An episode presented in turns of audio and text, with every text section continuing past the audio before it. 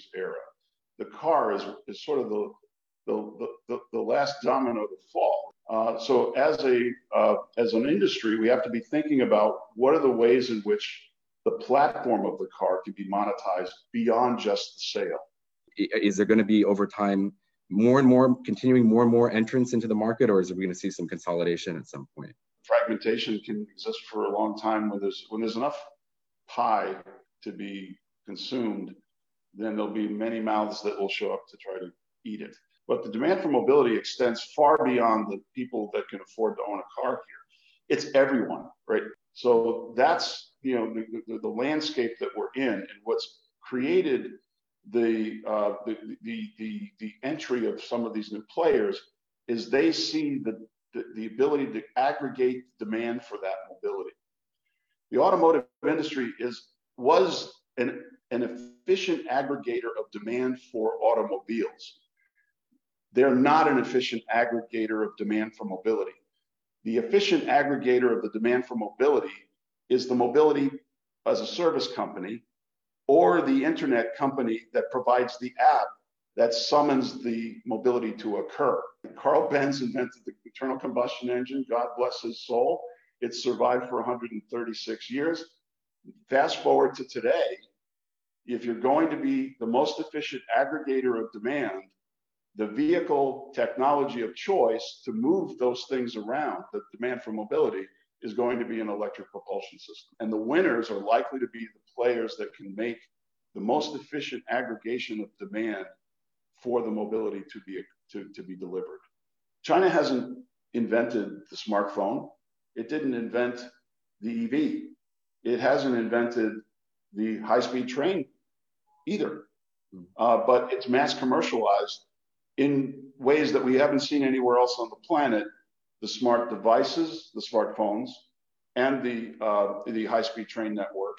And I think will also the smart electric vehicle, the smart EV. Why? Because it has this not only ability to aggregate supply chain, right? It has a large market for whatever product is being manufactured. So it aggregates the supply chain around it and it aggregates demand much more efficiently because of the way people use the internet and the way they consume services.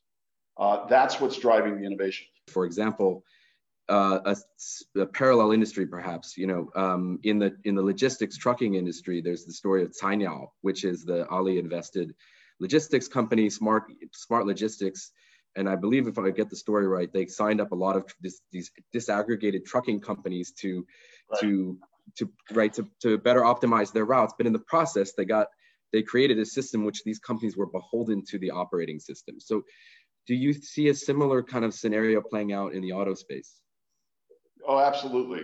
Uh, the, the goal of the of the tech disruptor is to create stickiness to their platform, uh, the, the, the aggregation platform. Uh, when you see Xiaomi or Apple, even I mean, this isn't purely about China, right? When you see it, when you see a tech, uh, when you see a company that that that does tech in, innovation step into a new industry, they're coming not just they're not coming to manufacture the product. Right. right? This is often the, the mistake, and I, got to say, a lot of people who report on this industry completely get this wrong, right? They're, they're talking about, oh, Apple's becoming an EV car, becoming an, an automotive company. They're not.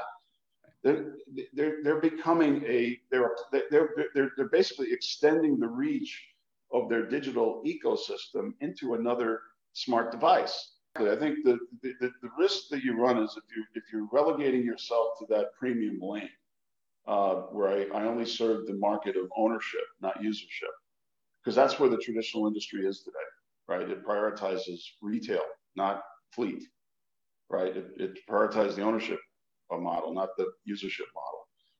Uh, if I'm in the business of prioritizing that, my problem is my uh, business model is centered on one thing, that's the factory how many units can I build at what scale? How much does it cost me to, to invest in and build that vehicle? And can I can I do it with enough you know cost efficiency at, at aggregating the demand for ownership to be able to make a profit? That's the automotive industry business model uh, in a nutshell. The internet model is how many users can I get stuck to my ecosystem and how many transactions am I going to generate from the day-to-day interactions I have with that user?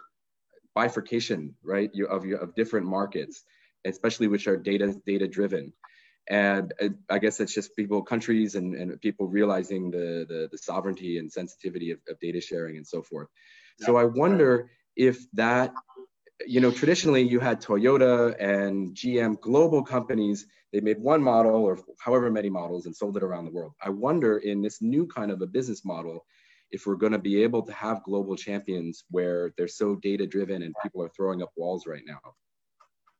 Uh, China just happens to be a, a burning uh, sun with high gravitational pull for the companies that want to sell products and services.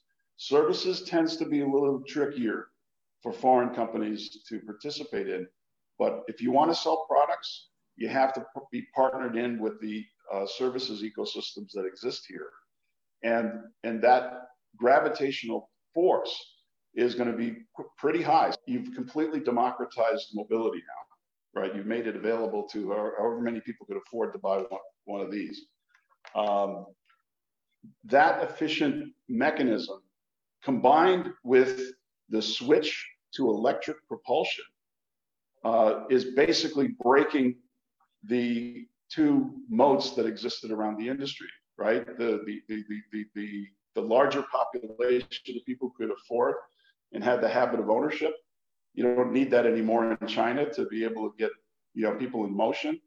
Uh, and now you've got electric propulsion where you've completely taken the supply chain dominance associated with manufacturing at scale of the internal combustion engine, you've replaced it with an EV uh, battery supply chain, which China has already 60% share of. Um, so that it's it, it's quite a different world that we're, we're, that we're embarking in. And if the West is going to keep up, it needs to create uh, a way to match that. It needs to create another. Uh, you know, you could you could say maybe we can out innovate and jump to the next uh, propulsion technology, but you're always going to fight the problem of how do you replicate the advantage of, of the economies of scale of China.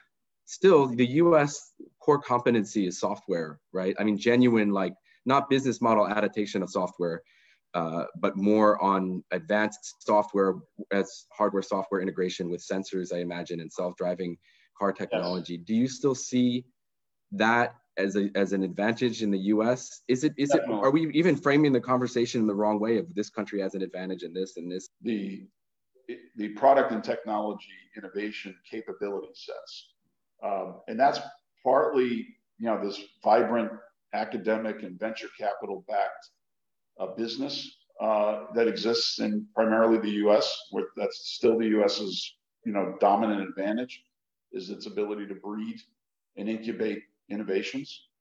Uh, my concern is incubation is not enough, right? You, a lot of tech dies as a, as a baby if it doesn't have a place to scale.